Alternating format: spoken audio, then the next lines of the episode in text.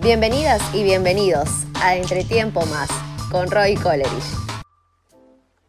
Bienvenidos, yo soy Roy Coleridge, su gerente de deportes y recreación de la Municipalidad de Lima. Les presentamos un capítulo más de Entretiempo Más. El día de hoy tenemos a un gran amigo, Miguel Villegas, periodista de la revista Somos, autor del libro Padre Nuestro y Amor a la Camiseta. ¿Cómo estás, Miguel?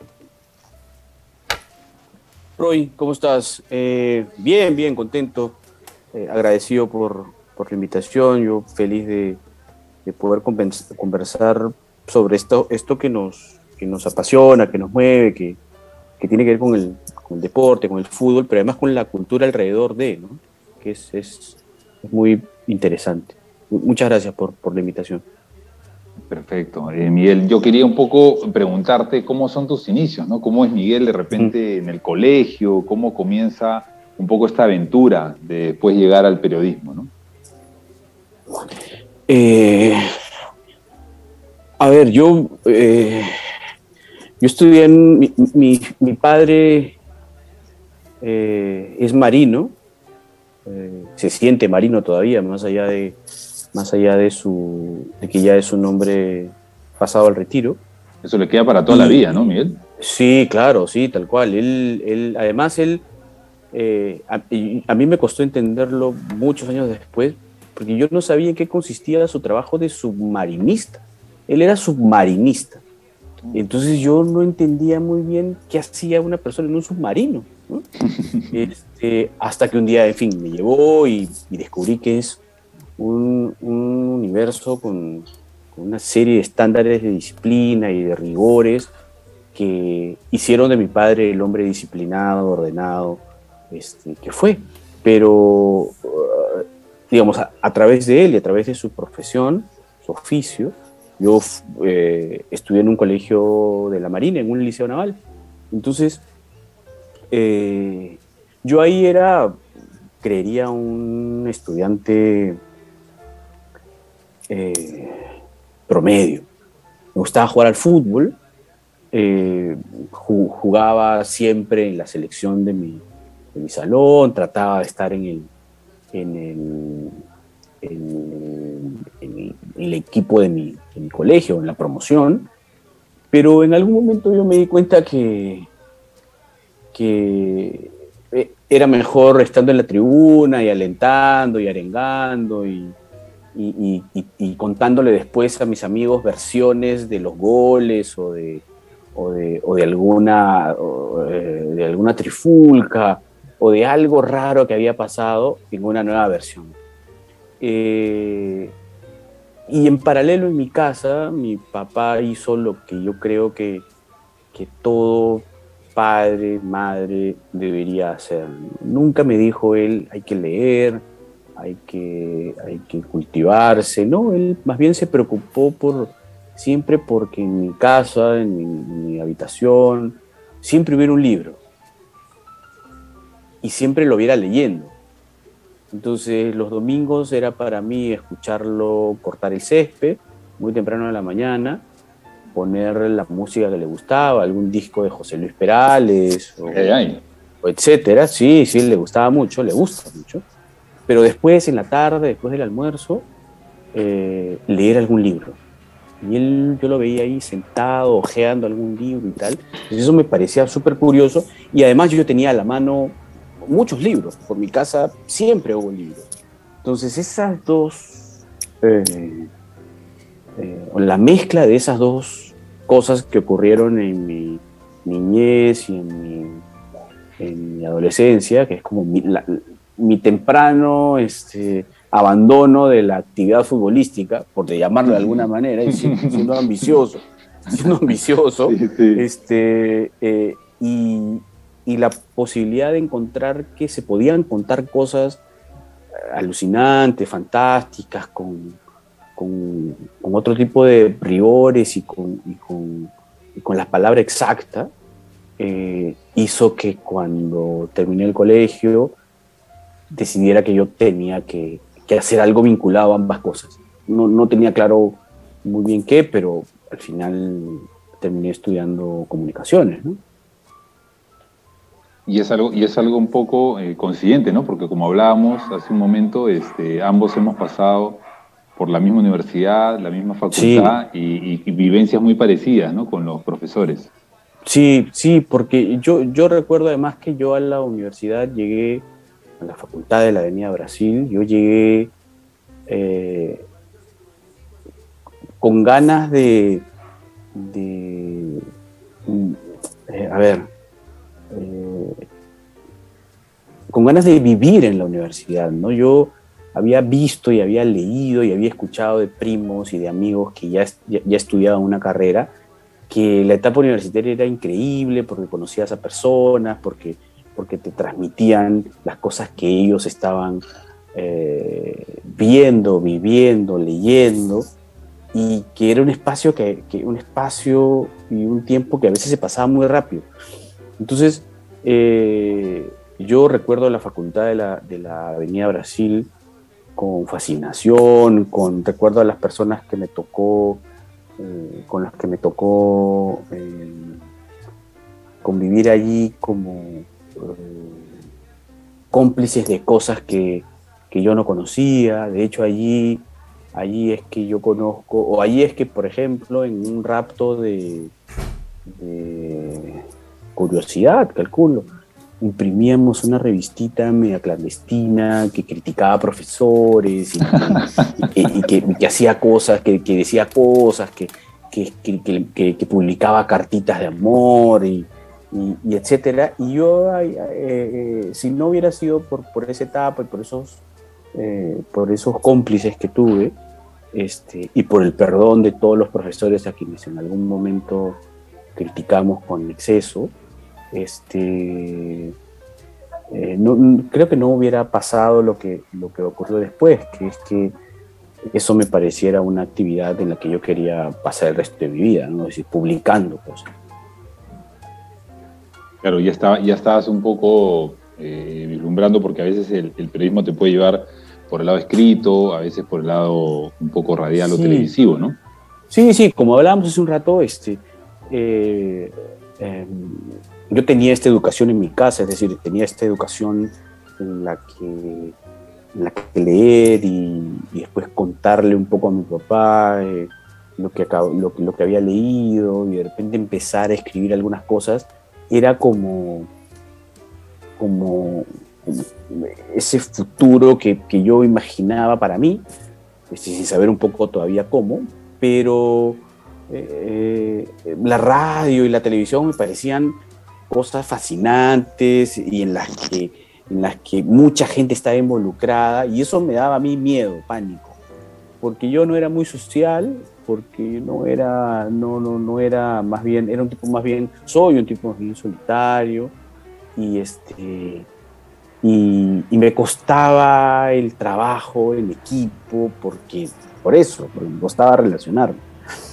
Pero, pero, claro, en la facultad uno va descubriendo que el periodismo tiene una serie de plataformas. Hoy mismo, este, alguien que estudia comunicaciones, seguro que piensa en publicar en un periódico, en hacer televisión o radio, pero también tiene todo el abanico digital que es imposible que no lo tenga ya insertado en, un chip, ¿no? Entonces... Antes, antes tenías que ir a, a, la biblioteca y si no, no encontrabas este, otro tipo de investigación, que lo puedes encontrar en Google. Claro, pero yo, por ejemplo, alguna vez he podido dictar clases y, este, y, en las primeras sesiones yo les cuento un poco cómo era la vida antes de, antes de Internet. Y para empezar, hay muchachos que no creen que haya existido la vida antes de Internet. O sea, yo cuando yo era universitario no existía Internet. O sea, no había, no, no, no tú también. Entonces, sí, claro, este, eran, eran, clases de DOS. Claro, no, Exacto, no existían las páginas web. No, no existían. Entonces yo eh, soñaba con que mi papá cada tanto, eh, cada diciembre o cada enero, compre la nueva enciclopedia en carta. No sé si te acuerdas, que era un CD que era como, como una suerte de la Rus y de... Había una roja y de Google, negro, ¿no? Claro, claro, claro. Entonces, o sea, hubo una vida antes de, de toda esta era digital de, Internet en la que yo no sé si los periodistas se educaban mejor o peor, pero que necesitaba otro tipo de atención y de habilidades como hoy se necesitan otro tipo de atención y de habilidades para ser un Correcto. comunicador digital. ¿no? Hoy, hoy, hoy tiene otras competencias y tiene, tienes inclusive el cuestionamiento del, como se dice, el ciudadano a pie, en el que Sí, a veces claro. por leer un artículo podría cuestionar finalmente todo un, una investigación. Sí, claro, sin duda. Yo, por ejemplo, yo cuando em- empiezo a trabajar en la redacción de, de Deporte Total del Comercio hacia el año Sí. 2004, eh, que ya me suena como a prehistoria también, ¿no? O sea, 2004 lo veo lejanísimo. Este, cuando yo empiezo a trabajar allí, eh, yo había sido educado para que los amigos que tenía, para que la familia que, con la que yo vivía leyera mis textos publicados y me dijeran lo que normalmente te dicen, ¿no? Qué chévere está, qué increíble es esto, qué monstruo, ¿no? No se detienen a leer. El feedback es como muy este, eh, cálido porque es tu familia, ¿no? Porque son tus amigos. Y ahora con el digital yo he descubierto no solo que, que la medición y la respuesta a lo que uno publica es mucho más exacta en términos de cuántas personas te leen, cuánto tiempo te leen y si acaso te leen, de dónde te leen, además, este, sino que, que eso permite o casi te obliga a entender que existe eh, una relación directa entre lo que uno produce y publica y lo que la audiencia y cómo lo recibe la audiencia, ¿no? Entonces, Sí, eh, antes era mucho como, eh, salvo los focus group, era, era como todo muy intuitivo. Ahora no, ahora hay una relación directa y es, digamos, este, algo con lo que uno se tiene o en lo que uno se tiene que acostumbrar, ¿no? te dicen, ¿no? Ahora te dicen lo que quieren. O sea, prácticamente uno ya, ya antes de repente había más, no sé si creatividad o imaginación, como tú dices, la intuición de llevar de repente algún artículo. Hoy te pueden decir, ya hay blogs y, y gente que sigue Sí. netamente algunos segmentos eh, fijos, ¿no? Sí, igual, igual eh, fuera de eso, porque no quiero llevar al- al- la, la discusión a la idea esta en la- con la que yo no estoy necesariamente de acuerdo, que es que hay que eh, entregarle el contenido que le gusta a determinada Correcto. audiencia o lo que le gusta a la gente. Como en ventas, como en ventas y marketing. Exacto. No, yo no creo que sea necesariamente así, Correcto. pero sí creo que hay que responder a esa necesidad. ¿no? Uno puede tener una agenda de contenidos que publica en deportes, en política, en lo que sea, pero también hay que atender a la necesidad de esa audiencia por informarse de determinados temas. con Sin perder tu esencia, con- sin perder tu Exacto. esencia. y además con profundidad, con altura, con investigación, con, con tus propios rigores. Pero uno no puede este, cegarse a que esa necesidad a que esa necesidad existe, ¿no? Este, pero es igual, es un aprendizaje. Yo todas estas cosas este, todavía las siento como, como, o sea, siento que, que los periodistas hoy, los periodistas multimedia, necesitan entender más allá de su educación print, para quienes fueron, fuimos educados para el print, que es- este otro lado existe. ¿no?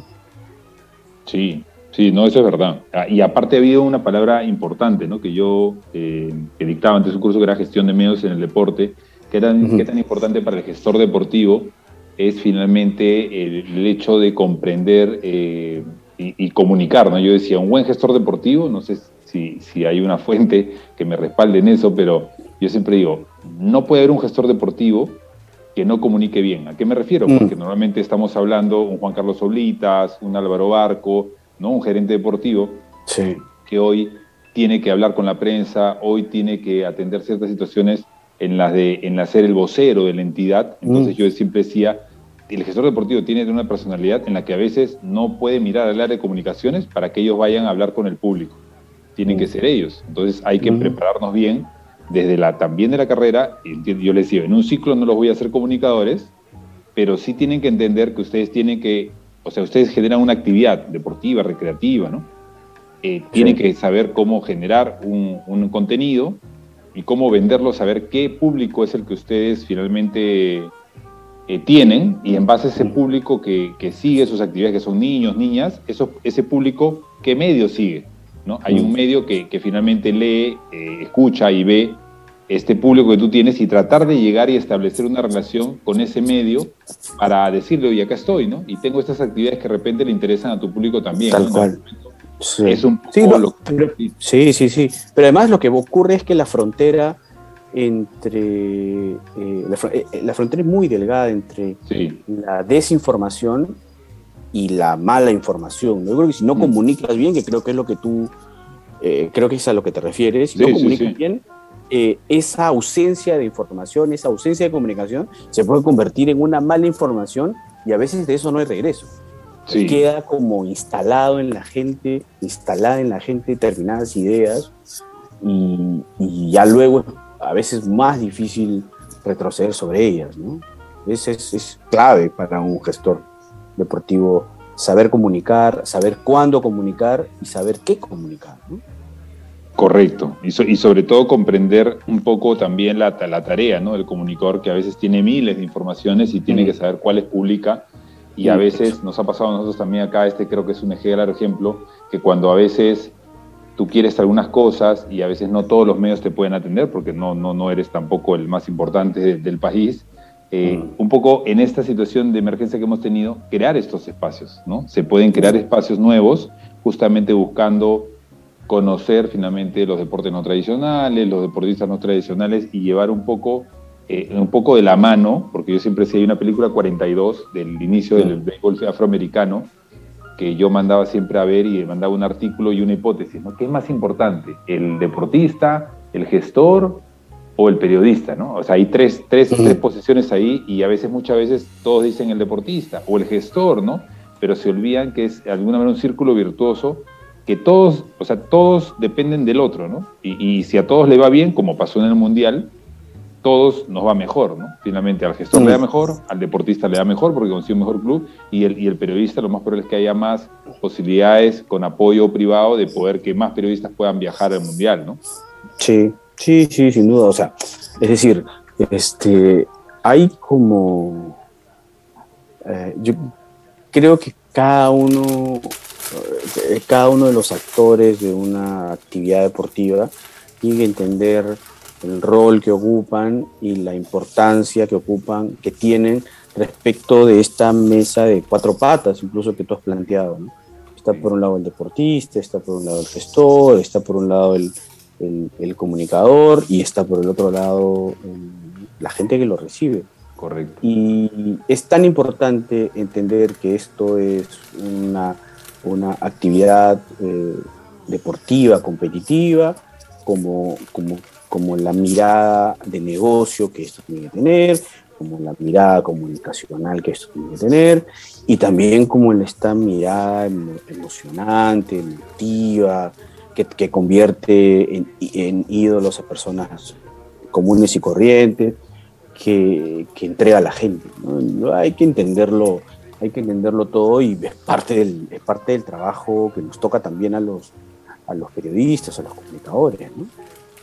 Sí, no, eso, es, algo importante. Ahora, eh, regresando un poco, Miguel, a tu etapa de, Tú estabas en Deporte Total, en el comercio, un diario que, tenía ciertas, eh, de alguna manera, seriedad, ¿no? Por no decir el caso, en cuanto a su el estilo que tenía Deporte Total marcó, ¿no? Un hito un poco de ir como llevando el periodismo de una manera inclusive hasta a polideportivo, ¿no? El polideportivo que ustedes manejaban, que otros diarios no lo manejaban, ¿no? Entonces, en, ese camino, ¿tú cómo fuiste avanzando eh, ya en ese, en, ese tema? Porque fue tu primera experiencia, entiendo, saliendo de la universidad. Sí, sí, yo salgo de la universidad, y es bien curioso, yo salgo de la universidad y el primer contrato, el, primer, eh, sí, contrato de trabajo que yo consigo eh, es de vendedor de corbatas, en una tienda por departamento. Porque, porque sí, porque yo necesitaba trabajar y había tocado algunas puertas, pero no se habían abierto. Entonces, en fin, llego por una serie de, de, otros caminos al diario, a la redacción, y, ocurren varias cosas allí, ¿no? Eh, primero que era, un, era una redacción a la que eh, yo leía, Los, los, redactores principales que publicaban allí eran redactores, eh, eran voces nombres que me acompañaban los domingos, los sábados, eh, los lunes, cuando yo los buscaba en el periódico.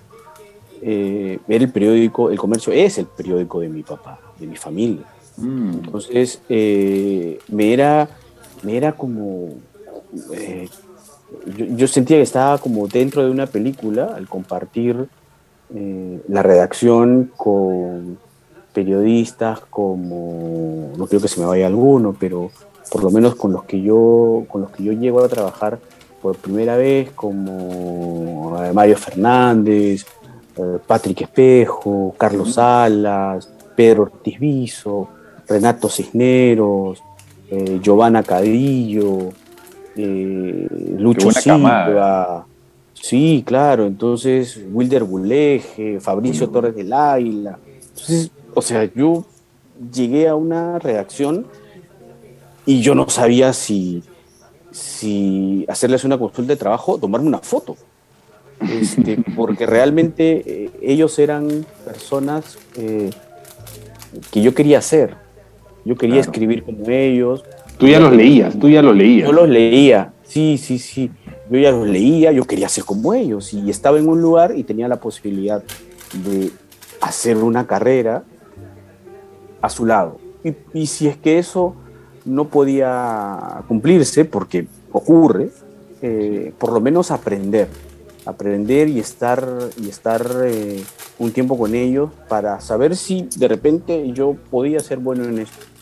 Y, yo recuerdo esa primera etapa, entré como practicante, yo recuerdo esa primera etapa, esos Tú, tú entras como practicante, perdóname Miguel, pero o sea, entiendo que estabas en la venta de corbatas y por una situación fortuita. Exacto, yo vendía corbatas en una tienda por departamentos y iba con, el uniforme todos los días, me levantaba muy temprano en la mañana y iba con el uniforme con el que uno ve en una tienda por departamento. Correcto.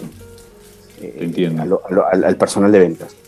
Y por, por, una serie de, caminos, eh, mi CV llegó al comercio, les interesó, eh, pasé una serie de entrevistas, una serie de entrevistas, cinco entrevistas en realidad, sí, un filtro, un filtro locazo. Y cuando fue, fue bien, esto es bien bacán de contarlo porque tiene que ver con, tiene que ver con, con, lo que yo hacía, es decir, con la, con la, con la disciplina que yo tenía para, si bien estaba en el rubro ventas, este, no dejar de interesarme eh, y de leer las cosas que me, que me, gustaban y qué sé yo. Entonces, el último examen tiene que ver con, con escribir una nota sobre la última actividad deportiva, la actividad deportiva más importante de la semana. Y claro, si yo no hubiera sido un curioso que leía siempre el diario o que leía cosas en internet y tal, probablemente no hubiera tenido idea, pero, pero eh, yo leía mucho sobre deportes y, escribí una nota sobre, sobre alguna, algún evento deportivo que había ocurrido esa semana, me parece.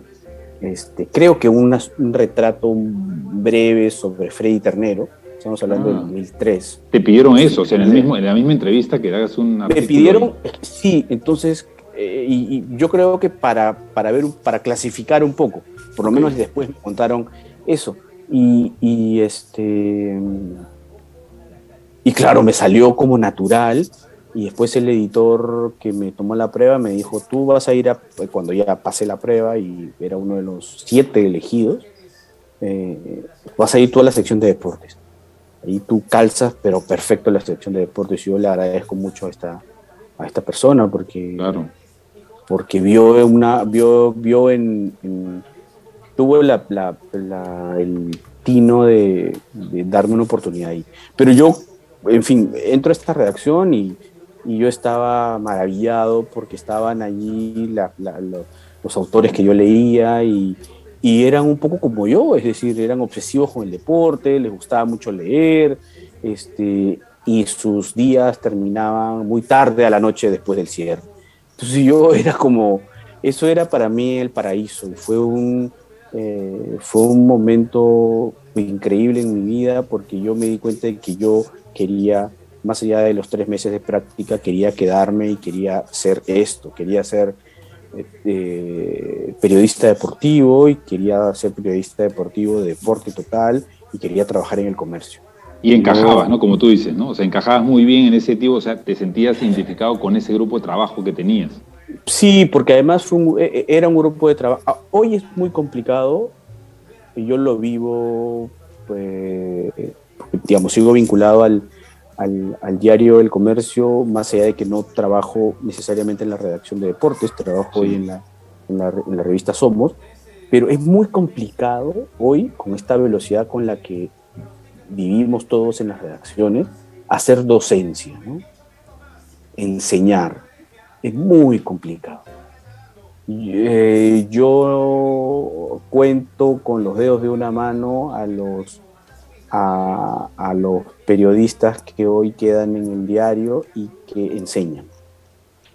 Eh, y en esa redacción me enseñaron todos. Era otro tiempo, por eso te digo. Sí, eh, claro.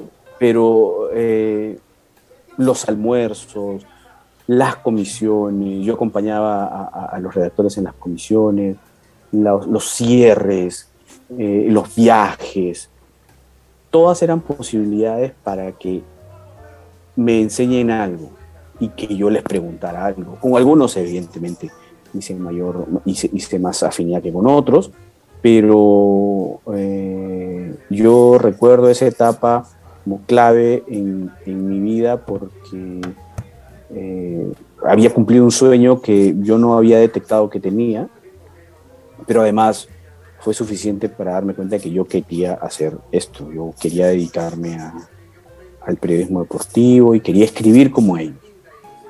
Eso fue, eso, eso fue una, una gran lección. Y después me fui quedando porque este, se fueron abriendo posibilidades y me fueron ayudando allí también y, yo traté de, ganarme cada espacio de publicación y cada día allí en la redacción hasta que al cabo de dos años pude, digamos, ingresar formalmente como, como redactor principal del diario hasta hoy.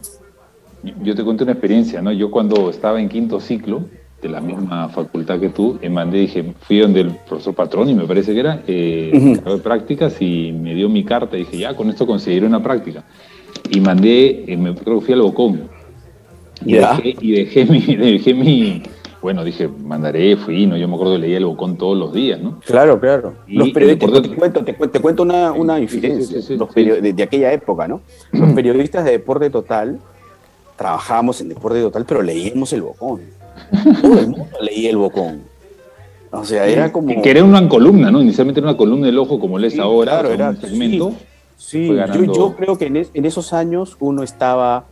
Eh, no sé si los fines de semana, creería que sí, pero los fines de semana uno tenía que leer el Bocón y tenía que leer el suplemento de té del comercio para sentir que estaba eh, bien enterado de todo. ¿no? Eran como dos miradas complementarias. Eh, yo creo que pasaba eso. A mí me pasaba y a nosotros, a los redactores, nos pasaba. Quiero creer que en el Bocón también nos leían. ¿no? Ya después yo he, tenido amigos, tengo amigos este, a quienes respeto mucho, que trabajaban en esa redacción.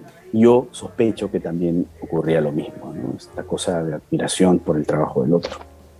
Es, es importante tener lo que tú has dicho, este, esa mirada. Eh de, por ejemplo, de, ver un poco, bueno, no, no, no digo que es la competencia, porque yo creo que mucha gente que leía el deporte total también leía el, Bocón, o sea, ya a nivel de usuario, ¿no? Porque a veces inclusive el Bocón tuvo un tiempo en el que te hablaba como hincha, ¿no? O sea, era un poco... Sí, claro. El, hincha te hablaba a veces de la perspectiva de, lo que pensaba un hincha de la U un hincha de Alianza y mm. te lo redactaba de esa manera, ¿no? Creo que Elkin, quien justamente hablamos un tiempo... Claro, claro. De lo que es este gran amigo también tuyo y, y coincidimos este, creo que también yo me acuerdo mucho de eso, eh, porque claro, lo que no podía faltar, yo me acuerdo de mis padres también me decían, a pesar de que no le gustaba mucho el deporte, eh, que yo siga ese ánimo de, jugar fútbol, mi mamá me decía, Roy, te he comprado el diario y ya metido gol mucho trigo, igual el Sainz, me decía. yo valoraba bastante eso de mi madre, porque a pesar de que no, no estaba ligado al deporte, iba en la esquina, compraba el diario, me lo traía y un poco sabiendo que yo estaba en la carrera,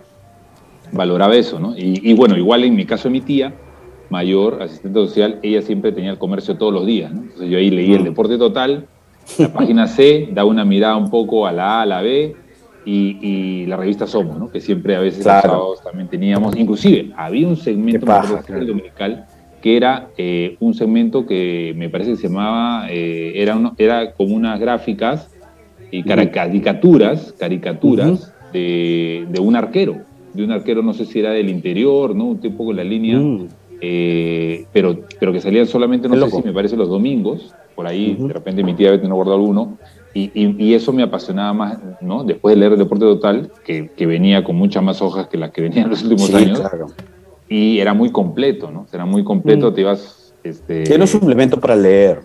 Correcto, correcto. Yo, nosotros lo, lo, hablamos en, digamos, quienes formábamos parte de esa redacción, de la redacción por lo menos de los últimos, de los últimos 10 años, este, nosotros sabíamos que no éramos un suplemento eh, muy primiciero, ¿no? Eh, ¿no? ¿no? es que aparecían las primicias allí.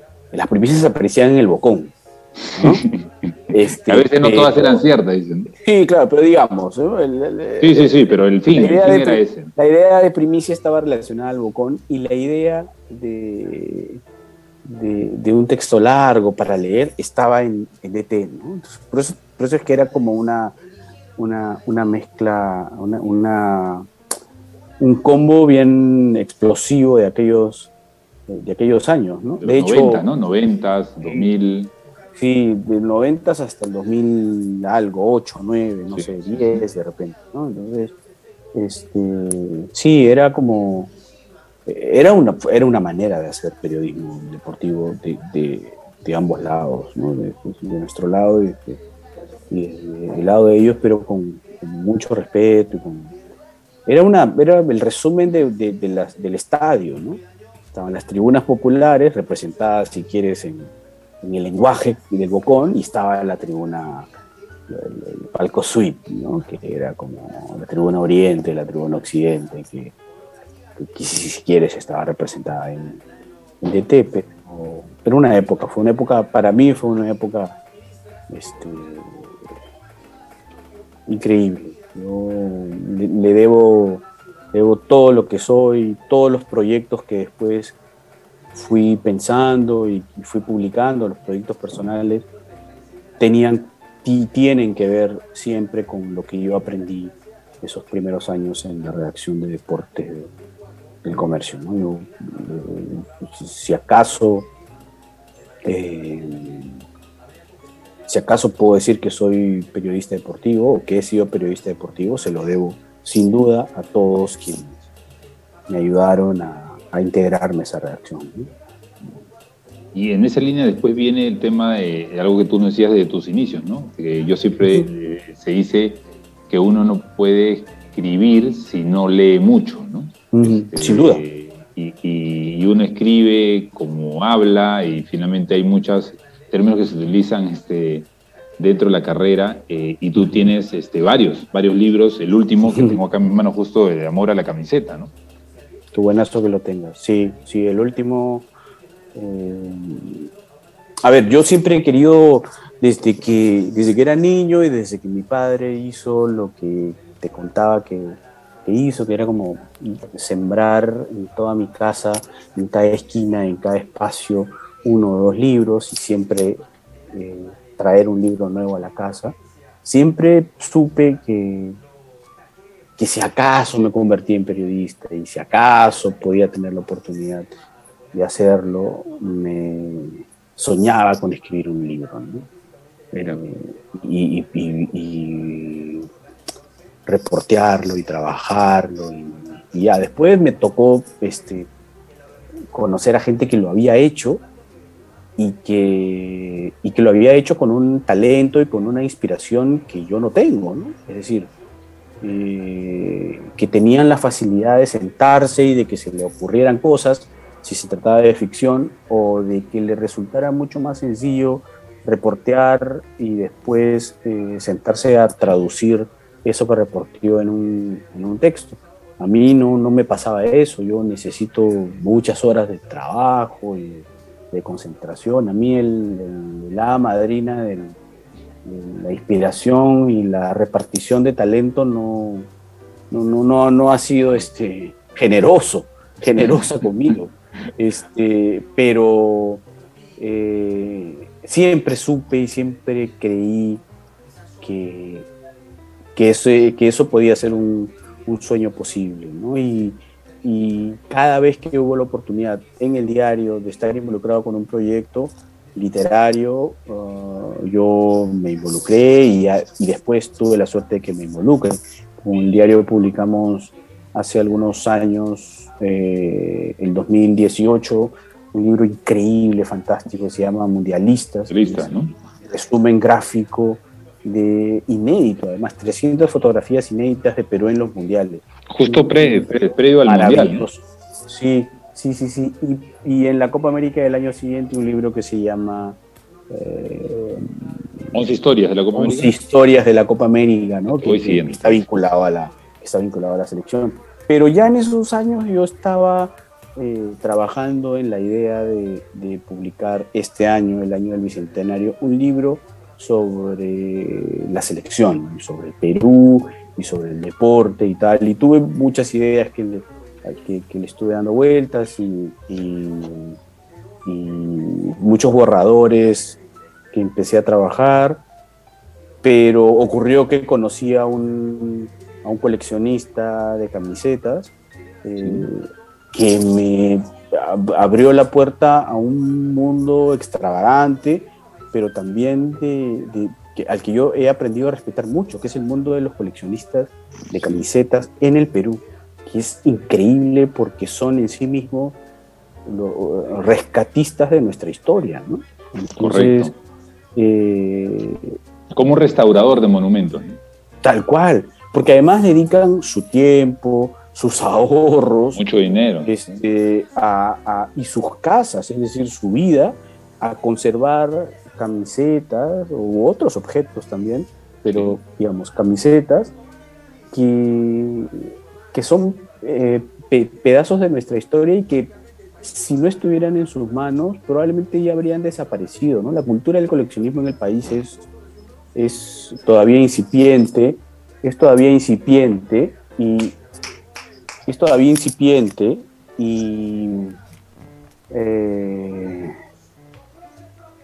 ellos tienen un mérito enorme, ¿no? Entonces eh, se juntaron una serie de cosas y apareció eh, Amor a la camiseta, que es básicamente un libro que resume eh, la historia de la camiseta de la, de la selección y de algunos y algunas camisetas emblemáticas del fútbol peruano este, a lo largo de los años, ¿no?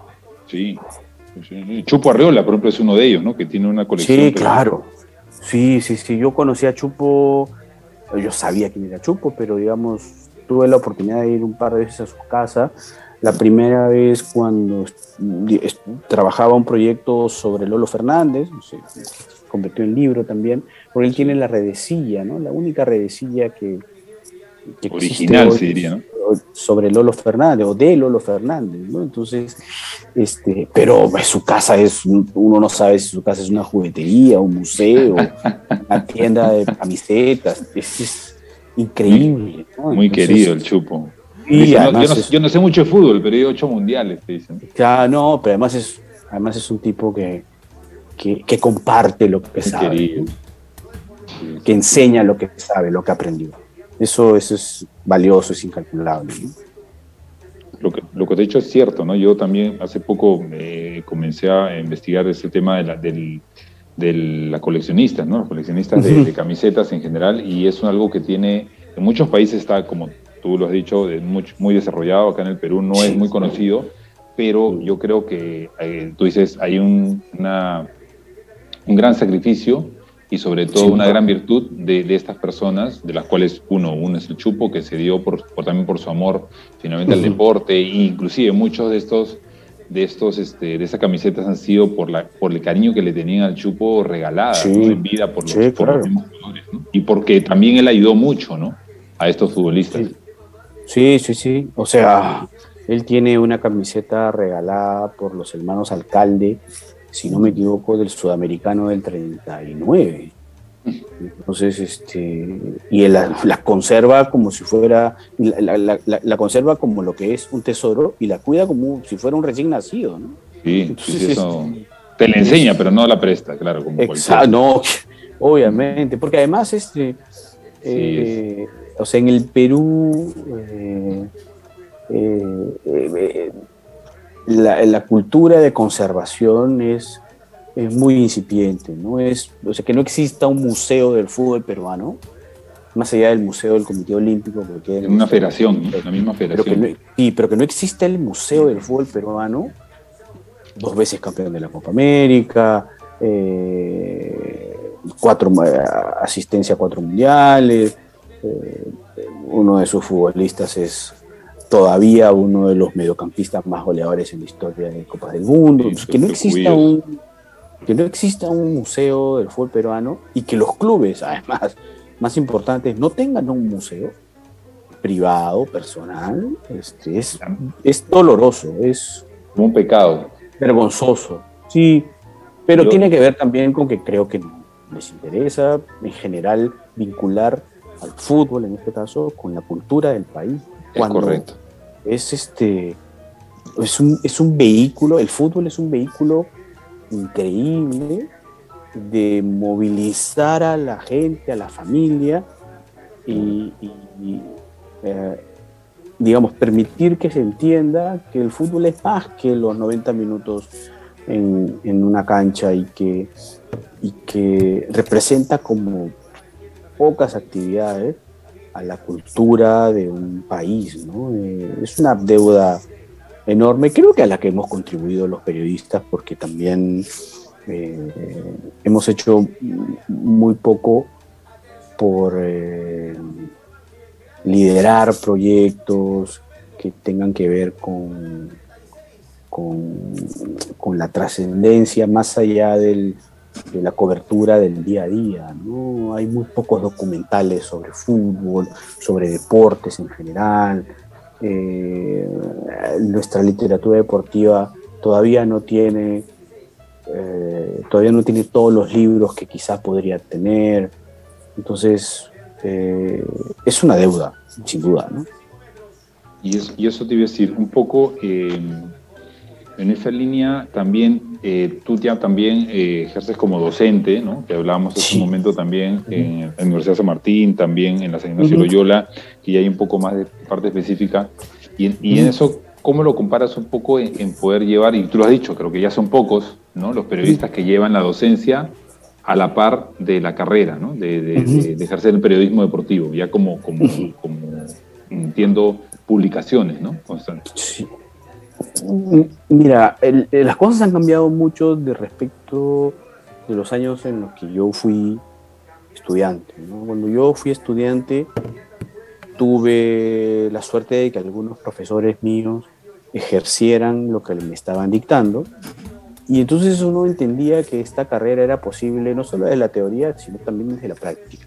Pero de un tiempo, o, de ya desde hace un tiempo, ISIL, por ejemplo, la, la, plana total de sus profesores son profesionales que ejercen en medios de comunicación y entonces despiertan en el, alumno, en el estudiante, eh, eh, eh, siembran en él la curiosidad por saber cómo es realmente la vida,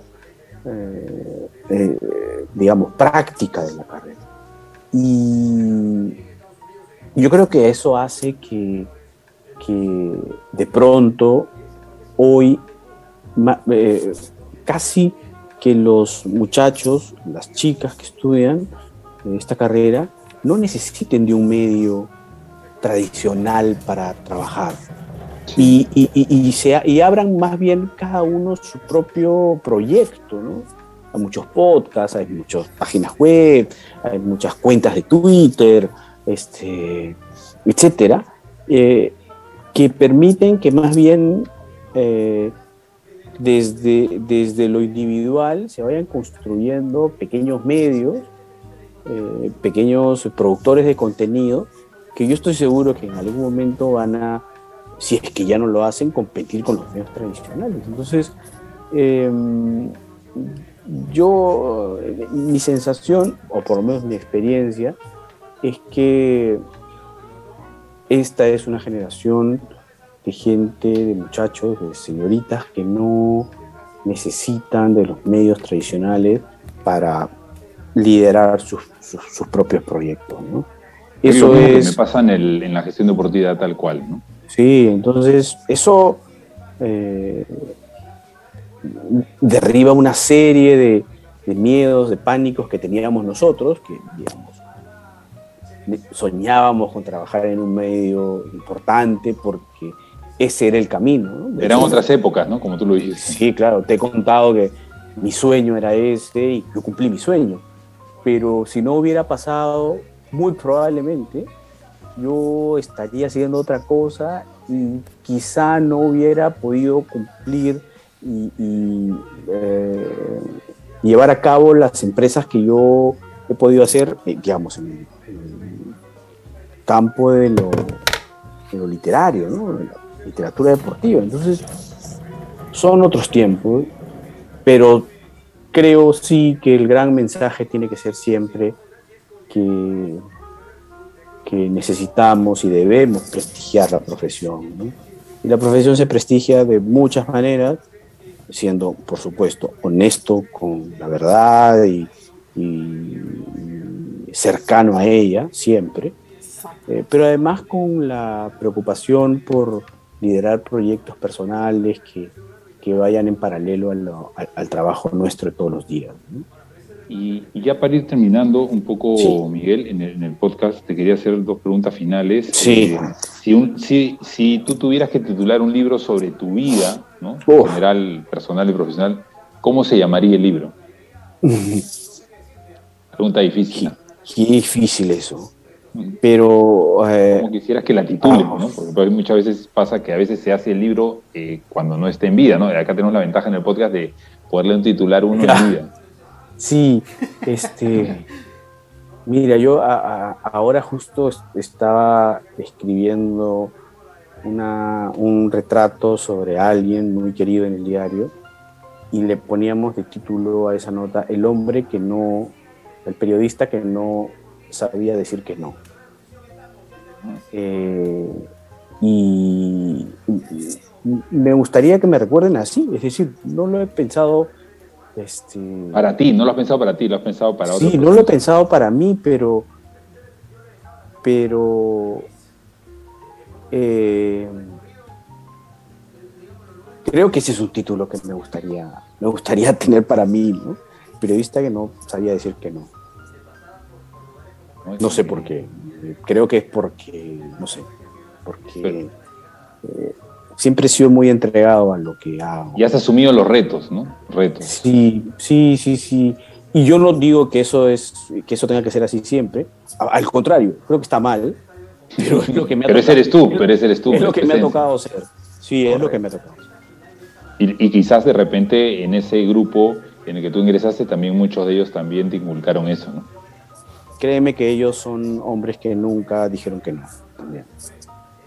Eso es, eso es bueno. Y si yo te doy a elegir, la pregunta final, entre el periodismo, la docencia o la literatura eh, deportiva, ¿en dónde te sientes más cómodo? Más feliz. Mira, mira yo cuando, cuando me ha tocado dictar clases, he sido muy feliz porque porque he vuelto a, ser un poco estudiante también y a refrescar eso. Pero yo soy un reportero, yo, yo, soy un periodista, soy un, a mí me gusta contar cosas, historias, me gusta preguntar, me gusta indagar, eh, soy curioso. Ah, yo creo que, que, soy periodista, soy reportero. Ese es el lugar en el que yo me siento más cómodo y eh, probablemente el lugar, mi lugar en el mundo es ese, ¿no? Yo creo. importante lo que has dicho también, eh, que hoy ya no se necesita que los, eh, que, que hoy los estudiantes de, comunicaciones no deben pensar de forma tradicional, ¿no? sino también como hay medios tradicionales, también hay medios no tradicionales y a veces, a veces uno por la dependencia siempre mm. quiere a fin de mes su pago, ¿no? Como tú lo has dicho, eso creo que nos, nos trata de asegurar y lo otro es, hoy la virtualidad nos ha abierto otras, otras oportunidades y yo más bien te felicito, creo que hay muchas personas eh, eh, yo también tenía alumnos de, Administración, Negocio del Deporte que estaban en la duda si estudiar periodismo deportivo o negocio del deporte. Muchas veces les decía, yo comencé también como comunicador, después estudié un máster de Dirección de Entidades Deportivas. Creo que fui un poco sin querer y sin, sin estar muy cerca a Elkin. Fuimos por el mismo camino, yo por más por la entidad pública, él por la entidad privada. Eh, y creo que eso también es algo importante que también hoy, hoy los chicos que nos escuchan y, y las chicas que nos escuchan, finalmente pueden aprender, creo, de esta historia, Miguel, ¿no? que es un poco ir por sus sueños, defenderlos, prepararse y, brillar, ¿no? como, como creo que tú lo has dicho.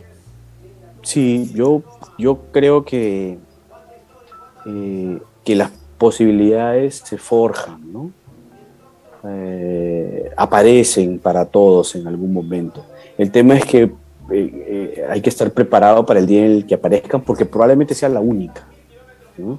Yo sabía que tenía una posibilidad para convertirme en periodista deportivo aquella vez que me aceptaron como practicante en mi comercio.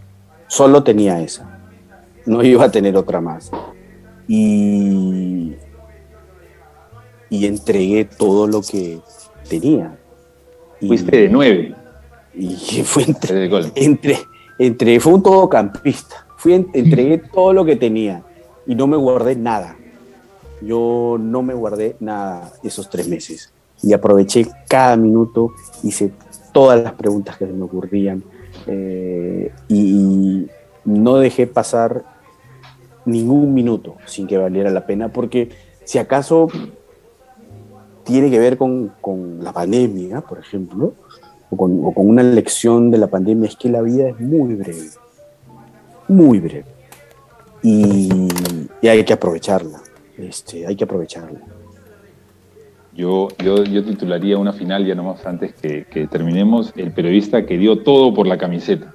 Eh, Está bien, sí, también, también. De hecho, Amor a la camiseta podría ser un título que, me gustaría para una, si alguien en algún momento escribir algo sobre mí.